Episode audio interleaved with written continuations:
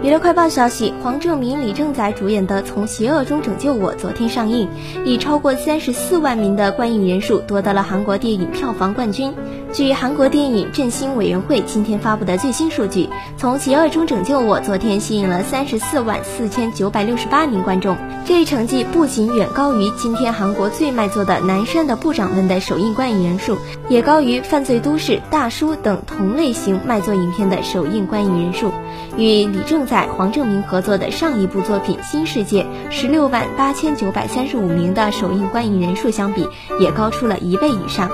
韩国电影《铁与二与半岛》昨天分别动员五万两千两百零四名和两万五千五百零六名观众，排在了票房榜第二位和第三位。